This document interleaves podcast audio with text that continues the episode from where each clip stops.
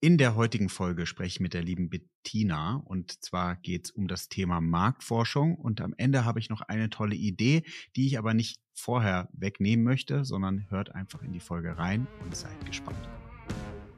Neue Folgen jeden Freitag. In dieser digitalen Welt gibt es einen speziellen Faktor, der über Erfolg und Misserfolg entscheidet. Daten. Doch nur die wenigsten wissen sie für sich zu nutzen.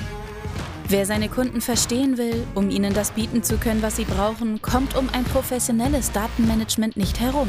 Jonas Raschedi interviewt andere Experten aus den Data-Bereichen und zeigt Schritt für Schritt, wie genau das funktioniert.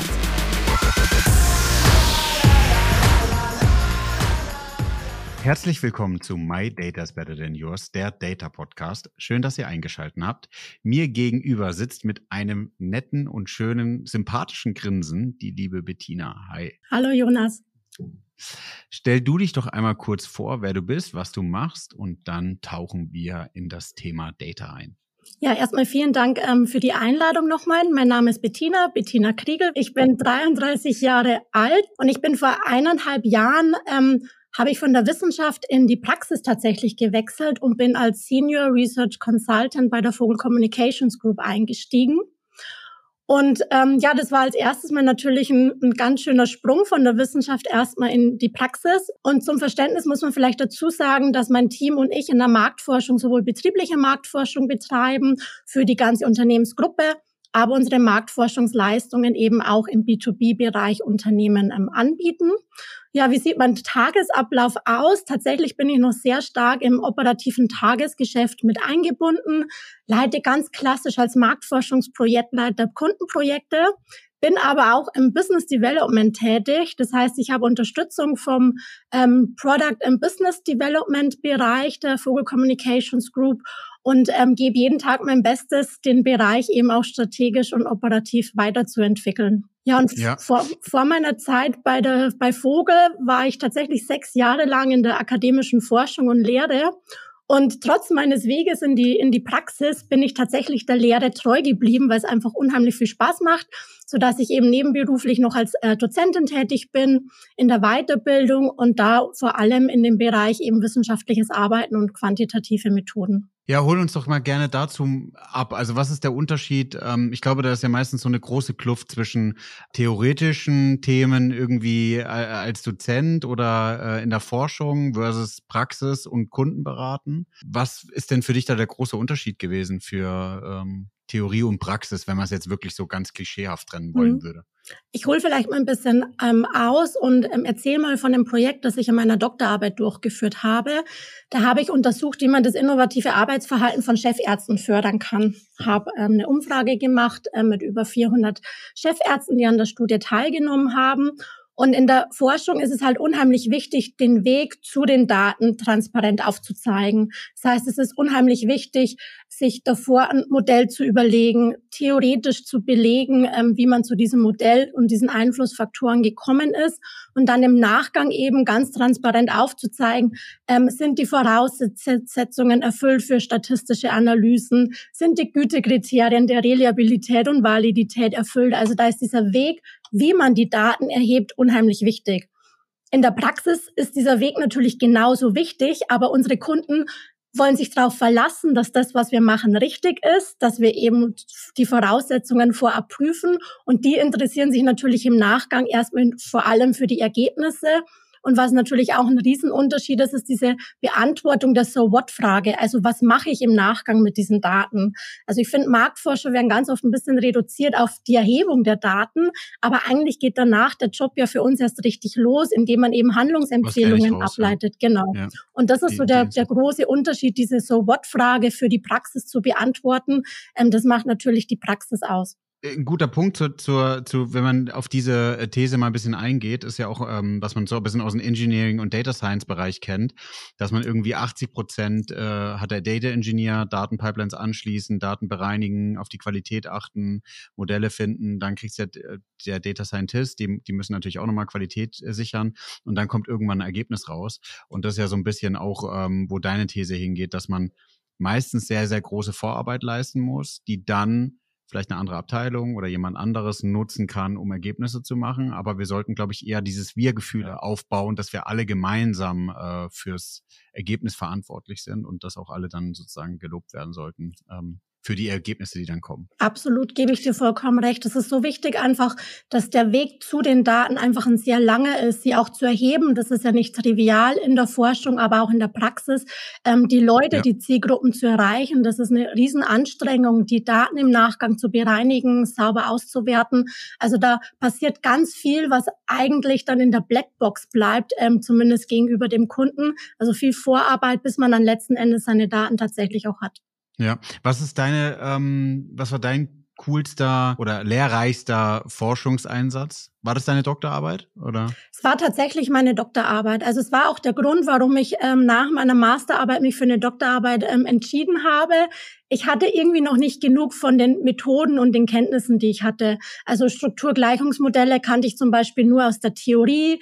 Ich wusste, dass man qualitative Interviews durchführen kann. Ich wusste, dass man Beobachtungen durchführen kann, aber ich habe sie nie selber durchgeführt. Und das war so der Grund, dass ich dann tatsächlich auch ähm, mich für eine Promotion entschieden habe, um da eben nochmal meine Methodenkompetenz auszubauen. Ähm, der lehrreichste Auftrag war, also es gibt zwei.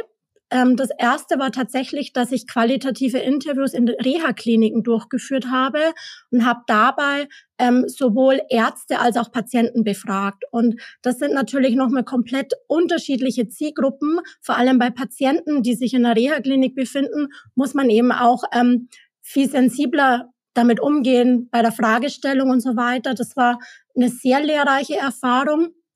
Aber auch meine Online-Umfrage unter Chefärzten bei Krankenhäusern war sehr kreativ, weil wir eben erstmal überlegen mussten, wie oder wie bekommen wir überhaupt die Adressen von Chefärzten? Wie können wir denn alle Chefärzte in Deutschland von allen Krankenhäusern überhaupt anschreiben? Und das waren so die zwei lehrreichsten Erfahrungen definitiv in meiner Forschungszeit. Warum schlägt dein Herz jetzt für die Praxis? Ich glaube, mein Herz hat schon immer für die Praxis tatsächlich geschlagen. Also wie gesagt, der Grund für meine Promotion war, die Methodenkenntnis nochmal auszubauen, um sie danach in der Praxis einzusetzen. Ähm, ja. das, ich bin auch tatsächlich nicht an der Uni geblieben für meine Doktorarbeit, sondern bin an die Technische Hochschule gegangen, habe da als wissenschaftliche Mitarbeiterin ähm, gearbeitet und habe extern promoviert. Und es war ein ganz bewusster Schritt, um einfach ähm, Forschungsergebnisse eben auch ähm, ja anwenden zu können, praxisnah zu erheben, weil einfach an den Hochschulen ähm, der Praxisbezug eine deutlich größere Relevanz hat als an der Uni. Das heißt, selbst da habe ich mich eigentlich bewusst dafür entschieden, nicht nur in der Forschung zu bleiben, sondern in die Praxis zu gehen. Und was mich einfach in der Praxis so begeistert ist, dass man viel schneller und den direkten Erfolg sieht. Also wenn ich Forschung betreibe, schreibe ich Publikationen. Ich hoffe, dass die Krankenhäuser da draußen lesen, was ich herausgefunden habe, um innovatives Arbeitsverhalten von, von Ärzten zu steigern. Aber ob es tatsächlich jemand umsetzt, das kann ich nie wissen. Das werde ich wahrscheinlich mein ganzes Leben lang nie wissen, inwiefern meine Daten, die ich erhoben habe, wirklich was verändert haben. Und in der Praxis, Praxis vor allem mit Kunden zusammen, ähm, sieht man viel direkter, wie sie mit den Daten im Nachgang arbeiten, welche Entscheidungen sie basierend auf diesen Daten treffen, welche Produkte sie verbessern, wie sie sich im Markt anders platzieren aufgrund dieser Daten. Ähm, und das ist für mich tatsächlich sinnstiftender als dann in der Forschung, weil man eben diesen direkten Bezug zu den Ergebnissen und zu den Entscheidungen hat, die mit den Daten passieren. Das, das heißt, dich treibt auch wirklich, was ja das, das, der spannende Case ist und wo, wo, wovon ich auch gerne immer ausgehen möchte, wir müssen mit Daten Value generieren. Und das heißt, wir müssen schauen, welchen Mehrwert generieren wir darüber. Und das, du sprichst ja das an, du möchtest sehen, dass Mehrwert generiert wird und dass man den wirklich nachhalten kann. Definitiv, ja. Mir ist auch tatsächlich in unserem Team auch sehr wichtig, dass wir nicht nur die Methodenkompetenz haben, um Daten zu erheben, sondern eben auch das unternehmerische. Denken um mit diesen Daten, damit mit diesen Daten tatsächlich auch was passiert, dass Entscheidungen getroffen werden. Ich finde nichts schlimmer, als wenn ein Marktforscher Daten erhebt, Ergebnisberichte schreibt und die landen dann tatsächlich in der Schublade, weil niemand was damit anfangen kann. Ähm, unheimlich wichtig und das gibt uns ja eigentlich auch den Sinn, warum wir den Job machen. Wenn du uns da mal mitnimmst und die äh, Hörer und Hörerinnen, ich habe mit, mit Kerstin gemeinsam, äh, meiner Managementkollegin bei, bei Funke, eine Folge zum Thema Marktforschung so ein bisschen schon angerissen. Kannst du uns nochmal mitnehmen, wie würdest du in einer internen Abteilung, weil wir sprechen viel ja über, über technische Sachen, wir sprechen viel über Marketing-Analytics-Themen in meinem Podcast, aber wenn man sich mal dieses Thema Marktforschung anschaut und strategische Entscheidungen darauf treffen, kannst du uns vielleicht mal mit bei euch in einem internen Case oder einen Case, der einfach fiktiv ist, dazu abholen, wie du sehen würdest, wie Marktforschung den meisten Mehrwert generieren kann? Also tatsächlich ist es so in meinem Team, dass es unheimlich wichtig ist. Also wir sind noch ein sehr kleines Team. Zum einen ist es mir wichtig, dass wir unterschiedliche Kompetenzen im Team haben, die gemeinsam erstmal sich sehr gut ergänzen. Das bedeutet, um diesen Mehrwert dann überhaupt generieren zu können, ist es wichtig, dass wir erfahrene Marktforscher im Team haben, die jahrelange Erfahrung im B2B-Bereich zum Beispiel haben, um überhaupt mal die Sprache der Zielgruppe zu sprechen, finde ich unheimlich wichtig. Dann haben wir eine ganz starke Methodenkompetenz im Team von, von einzelnen Mitarbeitern. Wir haben aber auch eine IT-Kompetenz, die einfach in der Marktforschung nicht mehr wegzudenken ist ähm, es ist unheimlich wichtig, dass wir eben auch mit Dashboards arbeiten, dass wir unsere Datenbereinigung ähm, standardisieren und automatisieren, um hier eben gleichbleibende Qualität ähm, sicherzustellen. Und wie ich vorhin auch schon gesagt habe, ähm, dass es bei uns nicht vorbei ist, und das ist mir in meinem ganzen Team wichtig, mit der Datenerhebung, sondern dass wir wirklich auch in den Daten graben und suchen. Also es gibt keinen Standardprozess, um Daten zu erheben, sondern es geht eher darum, sich eine Stunde, zwei Stunden durch die Daten zu wühlen, Vergleiche ähm, anzustellen, ähm, Gruppen miteinander zu vergleichen, um vielleicht noch mal interessante Erkenntnisse zu gewinnen, die man dann eben in Handlungsempfehlungen ähm, knackig eben ähm, zusammenfasst. Und das ähm, führt erstmal oder ist erstmal der Weg hin, um diesen ähm, Mehrwert ähm, zu generieren. Und dann ist es bei uns tatsächlich so, sowohl in-house als auch mit unseren Kunden, dass wir ganz oft Workshops machen. Also dass wir ähm, die Ergebnisse schon auch präsentieren, aber dass wir dann mit den Kunden gemeinsam in Workshops gehen und mit diesen Daten arbeiten und wirklich da noch mit zu überlegen, wie können wir die im Unternehmen oder eben auch bei uns selber implementieren. Ähm, was bedeutet das jetzt für den Alter, ähm, Arbeitsalltag von einzelnen Abteilungen? Und ich glaube, diese ja. Workshops helfen dann noch mehr ungemein, wenn man die Leute eben da auch noch mal mit einbezieht und ihnen jetzt nicht ähm, die Daten einfach nur hinlegt und sagt, viel Spaß damit, jetzt kannst du damit arbeiten, sondern sie wirklich noch mit einem Workshop mit einbezieht. Bettina, wenn du uns jetzt einmal mitnimmst in die Praxis und mal, die, die Hörer und Hörerinnen wollen immer Praxisbeispiele hören, das kriege ich als Feedback. Ähm, vielleicht sollten wir auch mal gemeinsam eine Marktforschung über meinen Podcast machen, wie der so läuft Sehr und gerne. was dabei rauskommt.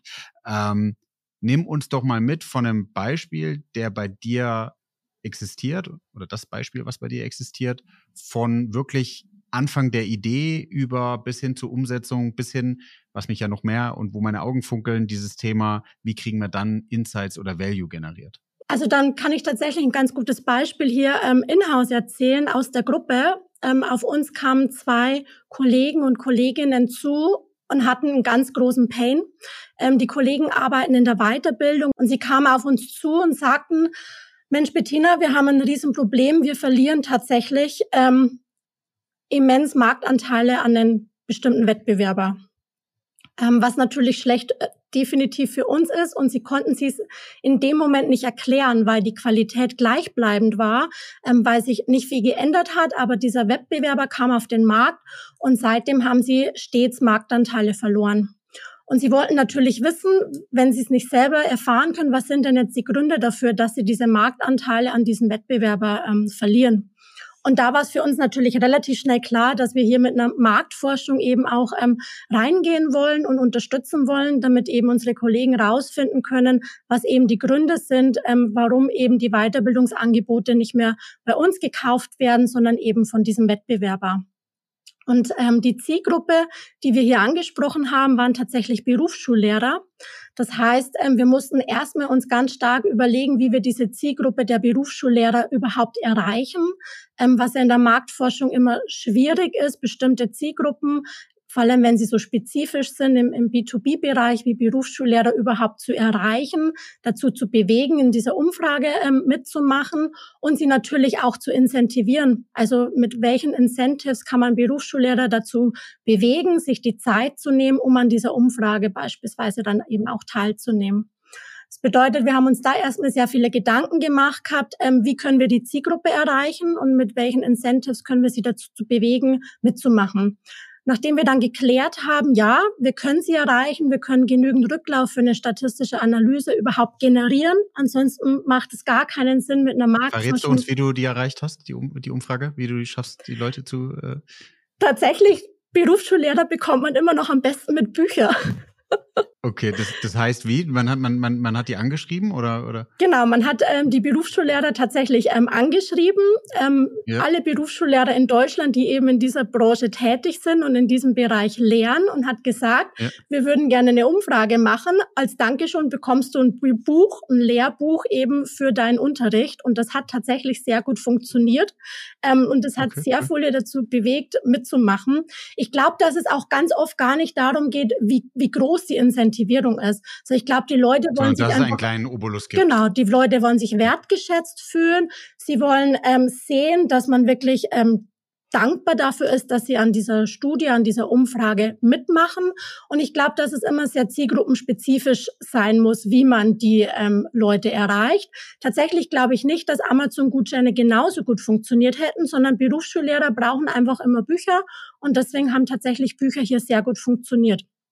Nachdem wir dann ähm, überzeugt davon waren, dass wir die Berufsschullehrer erreichen können und genügend ähm, Teilnehmer haben werden, mussten wir natürlich dann überlegen, was sind die richtigen Fragen, welche Fragen müssen wir stellen. Ähm, wir haben dann erstmal auch nochmal recherchiert, was sind relevante Wettbewerber neben diesem großen, an dem wir sehr große Marktanteile verlieren.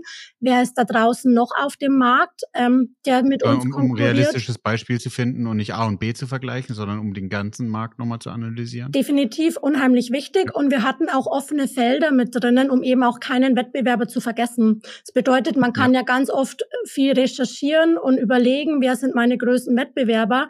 Ich sage das aber auch ähm, immer unseren Kollegen, auch den Kunden.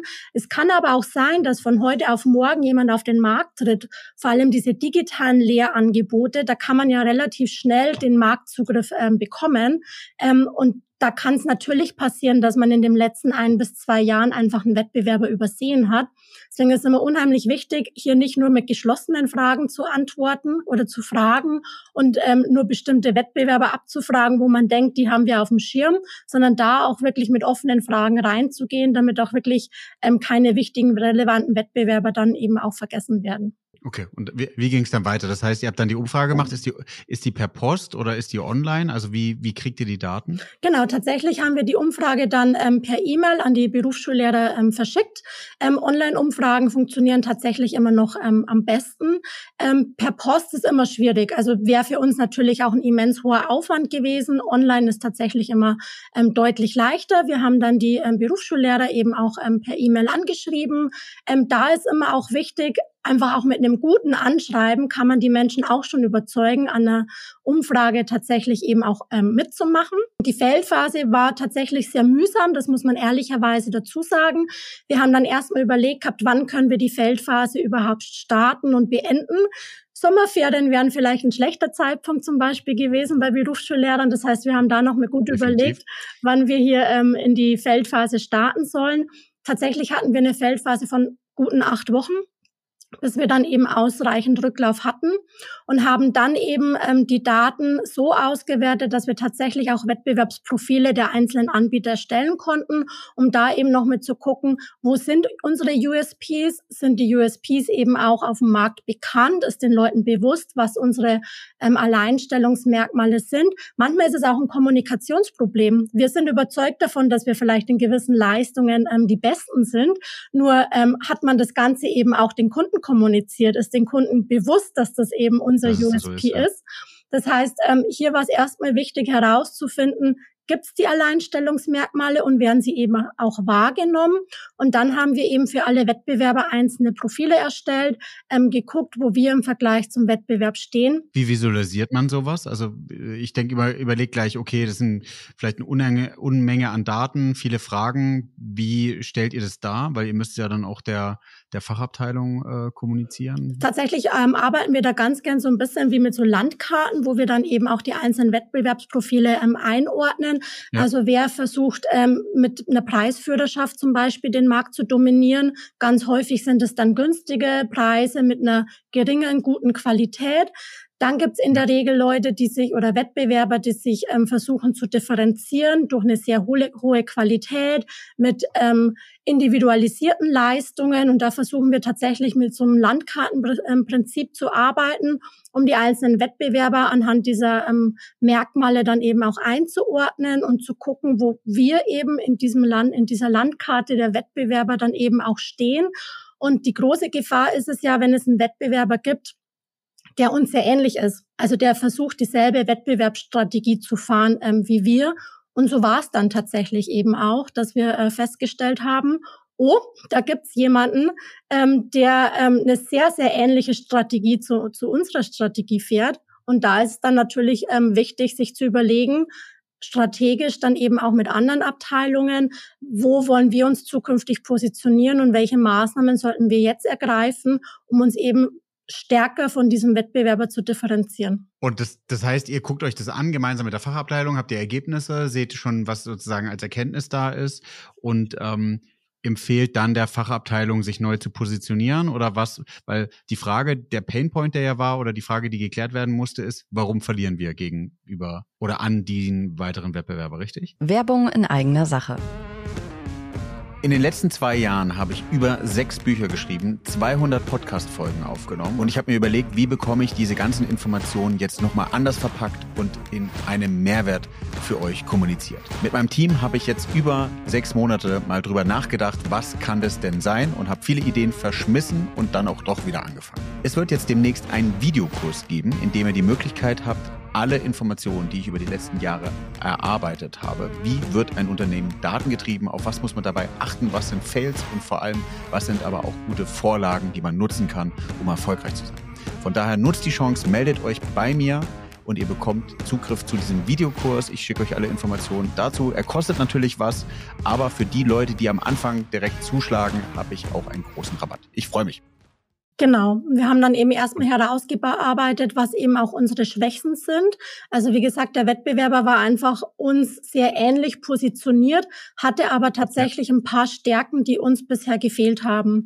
Und da geht's dann, deswegen habe ich das vorhin eben auch erwähnt, in Workshops, wo wir dann eben auch die Ergebnisse präsentieren, ähm, unsere Empfehlungen erstmal natürlich ähm, aussprechen und dann gemeinsam mit der Abteilung ähm, natürlich auch ähm, strategisch überlegen, was können wir jetzt auch realistisch im nächsten Jahr machen, um eben zum einen erstmal unsere Schwächen auszumerzen, also wo können wir schnell daran arbeiten, damit es in Zukunft weiterhin besser läuft, aber dann natürlich schon sich zu überlegen, ob es nicht Sinn macht, sich langfristig auch ein bisschen anders zu positionieren, um sich von diesem Wettbewerber zukünftig stärker ähm, zu unterscheiden. Das sind aber dann eher langfristige Maßnahmen. Aber in erster Linie geht es natürlich erstmal darum, kurzfristig zu überlegen, wo sind unsere Schwächen, was haben wir vielleicht im letzten Jahr nicht so gut gemacht, wo haben wir nachgelassen, um da eben dann reinzugehen und hier eben ähm, seine Kunden dann eben wieder für sich zu gewinnen. Und das ist ja die Ist-Zustand, wird dann nach einer gewissen Zeit nochmal gefragt, um irgendwie den, den neuen Zustand ähm, zu erhalten oder wie muss ich mir das vorstellen? Das ist ja meistens so ein bisschen ähm, äh, Vorher-Nachher-Vergleich, ähm, um irgendwie äh, herauszufinden, ob die Sachen, die ihr empfohlen habt oder die Sachen, die umgesetzt würden, auch wirklich einen Mehrwert haben. Also tatsächlich ist das Projekt sehr aktuell und sehr neu. Das heißt, es ist wirklich die letzten Wochen passiert. Wir sind tatsächlich gerade bei dem Ist-Zustand. Ähm, aber natürlich empfehlen wir, also da könnte ich jetzt ein Kundenprojekt erzählen. Natürlich ist es wichtig, ähm, wenn man große Maßnahmen ergreift und eben vor allem auch ähm, versucht, Änderungen herbeizuführen, wie eine andere Positionierung auf dem Markt, im Nachgang eben auch nochmal in ein bis zwei Jahren nochmal zu kontrollieren, hat es denn wirklich funktioniert und hat es was gebracht. Natürlich sehen wir das auch an unseren Zahlen an, an den Umsätzen, ähm, an den Berufsschullehrern, die mit unseren Weiterbildungsangeboten arbeiten. Aber natürlich ist es eben auch nochmal wichtig, im Nachgang ähm, zu kontrollieren, ob das Ganze eben auch was gebracht hat und ob wir eben weiterhin auf dem richtigen Weg sind. Da ist aber immer so ein bisschen Vorsicht geboten.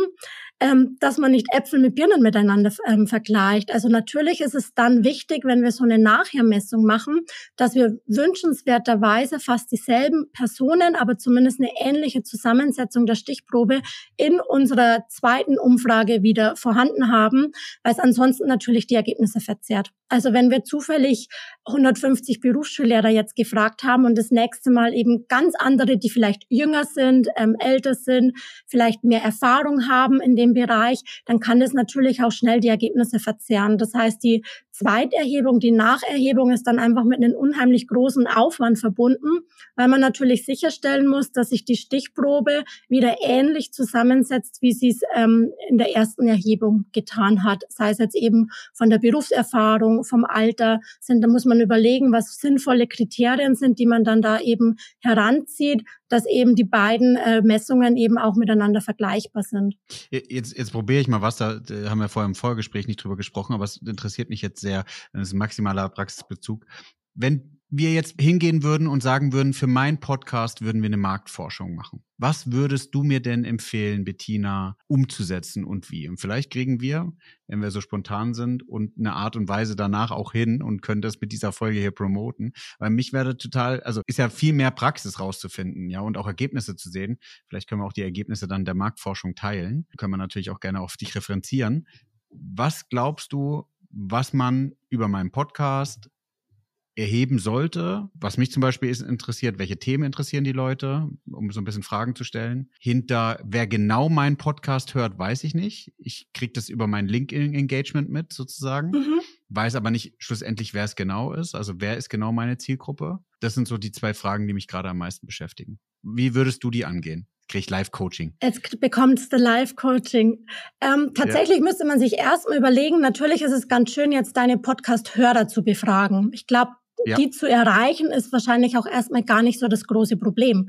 Nur du ja. willst ja wahrscheinlich auch deinen Podcast ausbauen und es sollen ja auch andere Leute, die vielleicht deinen Podcast noch nicht gehört haben oder vielleicht nur kurz mal davon gehört haben, ähm, regelmäßig deinen Podcast hören. Das bedeutet, wir ja. müssten erstmal überlegen, wie wir überhaupt ähm, die Studie verbreiten, ähm, wie wir eben die Umfrage verteilen, um eben nicht nur deine jetzigen Podcast-Hörer zu erreichen, sondern eben auch Podcast-Hörer, die, die du noch nicht erreichst. Das bedeutet, hier müsste man erstmal ein paar relevante Kanäle identifizieren. Tatsächlich kann man Communities nutzen mit allen Bereichen, die mit Daten zu tun haben, dass man da eben die Umfrage verbreitet, weil das ist ja deine Zielgruppe, alle Menschen, die im Bereich Daten, Datenanalyse, Datenmanagement arbeiten, um eben jetzt nicht nur deine Podcast-Hörer zu erreichen. Also ich würde dir nicht empfehlen, die Umfrage dann nur über deinen LinkedIn-Account ähm, zu bewerben, weil ja. dadurch eben nur deine Kunden sozusagen, deine Hörer erreichen, sondern eben auch in unterschiedliche Communities zu gehen um eben ähm, ja die Umfrage breiter zu streuen. Das ist so das Erste. Ist dann die Umfrage die gleiche? Also kriegen der, der, der Fragekatalog, ist der für die Hörer und Hörerinnen und für die, die es noch nicht sind, der gleiche? Er würde in Bestandteilen bei mir jetzt tatsächlich ähnlich bestehen. Aber wir würden tatsächlich ja. eine Filterfrage einbauen und fragen, ja. hast du den Podcast vom Jonas schon mal gehört? Ja, nein. Ja. Und diejenigen, die den Podcast schon mal gehört haben, denen könnte man dann eben auch Fragen stellen, wie zufrieden sind sie denn bis jetzt mit dem Podcast? Ist er zu lang? Ist er zu kurz? Wie sind die eingeladenen Gäste? Wie sind die Themen, die bis jetzt besprochen wurden? Also da könnte man dann tatsächlich nochmal eine ganz klassische Zufriedenheitsanalyse machen, um eben auch zu gucken, wie zufrieden sind deine jetzigen Hörer mit deinem Podcast, um eben auch keine Hörer zu verlieren. Kann ja auch passieren. Das ist erstmal ja. die Hörer, die du jetzt hast, ähm, weiterhin zu binden mit Qualität. Und dann eben ähm, die Hörer, die noch nicht deinen Podcast zu, ähm, gehört haben, denen könnte man dann im Nachgang Fragen stellen wie, welche Podcasts hören Sie denn zum Beispiel? Also entweder könnte man Recherche betreiben, um zu gucken, was sind denn Konkurrenzpodcasts, die ähnliche Themen bespielen wie du. Ähm, man könnte aber auch mit einer offenen Frage reingehen, dass jeder einfach mal die Podcasts erwähnt, die er eben im Bereich Daten ähm, momentan hört und konsumiert. Und was ich auch eben super spannend fände, wäre, wann man deine Podcasts zum Beispiel hört. Also liege ich da ähm, auf der Terrasse, mache ich das nebenbei so, im Job? Nicht zeitlich, sondern nicht, was mache ich gerade währenddessen? Was mache ich ja, währenddessen, ja, ja. Ähm, um vielleicht eben auch dementsprechend seinen Podcast irgendwie auszugestalten? Also mache ich das Ganze zum Beispiel eher im Job, im Büro, in der Mittagspause, mache ich das in der Freizeit, ähm, höre ich deinen Podcast gerne im Zug oder im Auto auf dem Weg zur Arbeit. Also auch daran kann man natürlich sehen, ähm, wie du vielleicht in Zukunft deinen Podcast ausgestalten solltest, mit welchen Themen. Ich meine, wenn ich morgen früh um sechs auf der Autobahn fahre und deinen Podcast höre, interessieren mich vielleicht andere Themen, wie wenn ich in der Mittagspause bin und schon voll im Flow bin und ähm, eben schon mitten in meinen Daten und in meiner Datenanalyse beispielsweise. Ja. Und vielleicht ganz kurz noch ein Punkt, was super spannend wäre, weil du gesagt hast, welche Themen sollst du bespielen. Ich ja. bin großer Fan von Social Listening. Also tatsächlich auch mal in Communities einfach zuzuhören, ähm, worüber sich denn ähm, deine Zielgruppen Heute unterhalten, ja. welche Themen sie denn gerade tatsächlich interessieren. Ist es wirklich ChatGPT, künstliche Intelligenz? Gibt es vielleicht Nischenthemen? Also da bin ich ein ganz großer Fan von, nicht nur von Online-Umfragen, sondern tatsächlich auch ähm, mit den Daten zu arbeiten, die es eben Communities gibt und da eben stärker zuzuhören.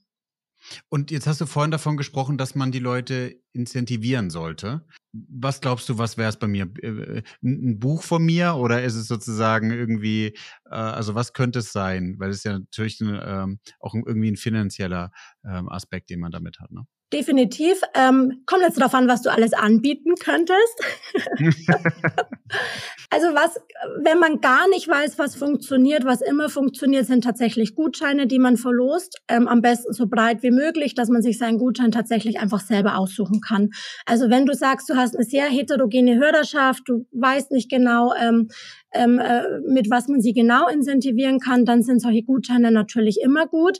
Ich kann mir aber tatsächlich vorstellen, ähm, dass auch Bücher natürlich ähm, funktionieren im Bereich Daten, Datenanalyse. Hier, dass man sagt, man könnte sich zwischen fünf verschiedenen Büchern ein Buch von ja. dir zum Beispiel ähm, auswählen, dass man aber dann auf jeden Fall bekommt. Also dann nicht mit Verlosung, sondern jeder, der an der Umfrage teilnimmt, bekommt als Dankeschön zum Beispiel ein Buch von dir. Bettina, wenn ich jetzt auf die Schnapsidee kommen würde, dass wir das Teil, was du gerade sagst, ähm, mal wirklich in die Praxis umsetzen. Ja. Wärst du dabei und würdest mit mir gemeinsam sowas aufsetzen und wir würden mal die Hörer mitnehmen zu dem Thema? Auf jeden Fall, total gerne. Also wirklich total gerne, weil ich super spannend finde, ähm, hier einfach nochmal Insights zu generieren, was vielleicht ähm, den Hörern schon gut gefällt, wie man deinen Podcast noch ausbauen kann, ähm, welche Themen, wie gesagt, ähm, gut funktionieren.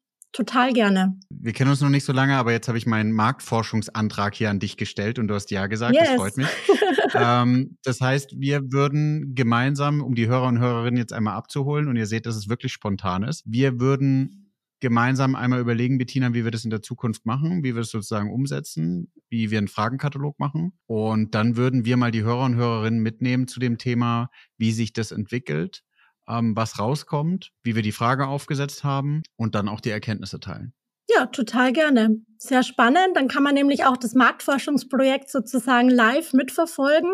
Man sieht, was ja. dabei rausgekommen ist. Wir können reporten, wie wir es durchgeführt haben. Wir können auch mal beides versuchen bei der Incentivierung. Ich kenne tatsächlich leider deine Hörerschaft nicht gut genug, ja. ob Bücher besser funktionieren wie Gutscheine.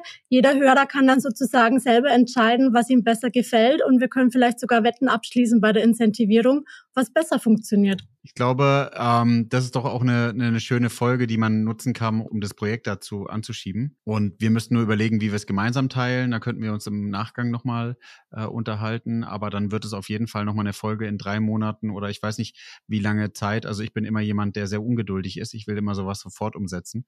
Ähm, Kenn ich irgendwoher?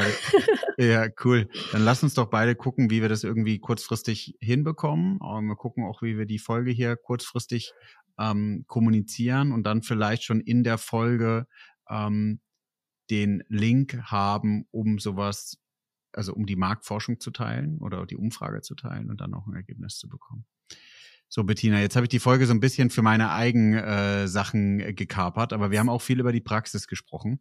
Ähm, gibt es denn von deiner Seite noch Fails, die du anderen Unternehmen oder Leuten nicht raten würdest oder wo du sagen würdest, hör auf, sowas macht man nicht mit Marktforschung? Ja, Lead-Generierung. Ähm, ein ganz großer Fail. Viele Unternehmen denken, sie können Marktforschung betreiben, um im Nachgang Leads für sich zu generieren, also Kontaktdaten.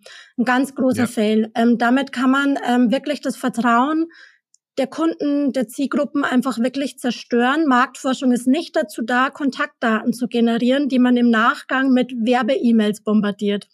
Marktforschung ist anonym, Marktforschung ist seriös, es geht um Insights, die wir generieren wollen und Datenschutz ist einfach ein unheimlich wichtiges Thema, das mir auch wirklich sehr am Herzen liegt. Und jeder, der an unseren Umfragen teilnimmt, soll einfach sicher sein, selbst wenn er dann im Nachgang dein Buch zum Beispiel bekommt, im Nachgang wieder gelöscht. Ähm, also die Daten bekommen nur wir aus der Marktforschung. Wir verschicken zum Beispiel dann ähm, die Bücher als Dankeschön und im Nachgang werden diese Kontaktdaten tatsächlich ähm, wieder gelöscht und nicht genutzt von einem Jonas zum Beispiel, um seinen Podcast im Nachgang tausendmal zu bewerben. Ganz großer Fail und das ist große Missverständnis, ähm, in, in der Praxis manchmal tatsächlich. Also ich hoffe, das hattest du jetzt nicht vor. nein, nein, um Gottes Willen. Ich war ja, ich bin ja total begeistert, dass wir hier gemeinsam das Projekt da äh, angestoßen haben. Und äh, ich hoffe, dass mein Podcast über die Qualität überzeugt. Und ich würde es jetzt natürlich gerne nochmal mehr verstehen wollen. Und deswegen können wir da so diese tolle Marktforschung machen. Liebe Bettina, ich stelle meinen Gästen immer zwei Fragen. Was macht denn die liebe Bettina noch privat mit Daten, wenn du was machst? Und welchen Filmtitel würdest du deinem Marktforschungsgame äh, geben? Ja, was mache ich privat mit Daten? Ähm, wenn jemand aufmerksam zugehört hat, dann hat er bestimmt festgestellt, dass ich aus der aus der Grenze zu Österreich komme, aus der schönen Alpenregion. Das heißt, ich gehe sehr gerne wandern und mache sehr gerne Bergtouren. Und ich finde es großartig, dass es natürlich Apps gibt, mit denen man seine Touren ähm, erstmal planen und dann eben auch tracken kann. Ich finde es großartig zu sehen, wann ich meinen höchsten Berg erklommen habe und wann ich die meisten Höhenmeter zurückgelegt habe. Ganz klassisch beim Sport. Also ähm, ansonsten bin ich eher Datenskeptiker. Also ich gehöre zu denen, die sich fünfmal überlegen, ob sie den Cookie jetzt hier äh, annehmen oder ablehnen, akzeptieren, tatsächlich ja. akzeptieren. Ähm, da bin ich tatsächlich, vielleicht liegt es, äh, ich glaube, das ist eine Datenkrankheit von Leuten aus der Marktforschung. Also ich kenne ganz viele, die da sehr skeptisch sind. Ähm, und dann, shame on me, muss ich zugeben, ich tue mich unheimlich schwer mit Entscheidungen. Und ich bin ein richtiger Nerd. Das bedeutet, bei großen Entscheidungen, sei es das nächste Hotel, ähm, die nächste Wohnung, das nächste Auto, das wir kaufen, gibt's bei mir Excel-Tabellen, in denen ich wirklich ähm, ja recherchiere und dann die Excel-Tabellen zur Entscheidungsfindung heranziehe. Also Pro und Cons?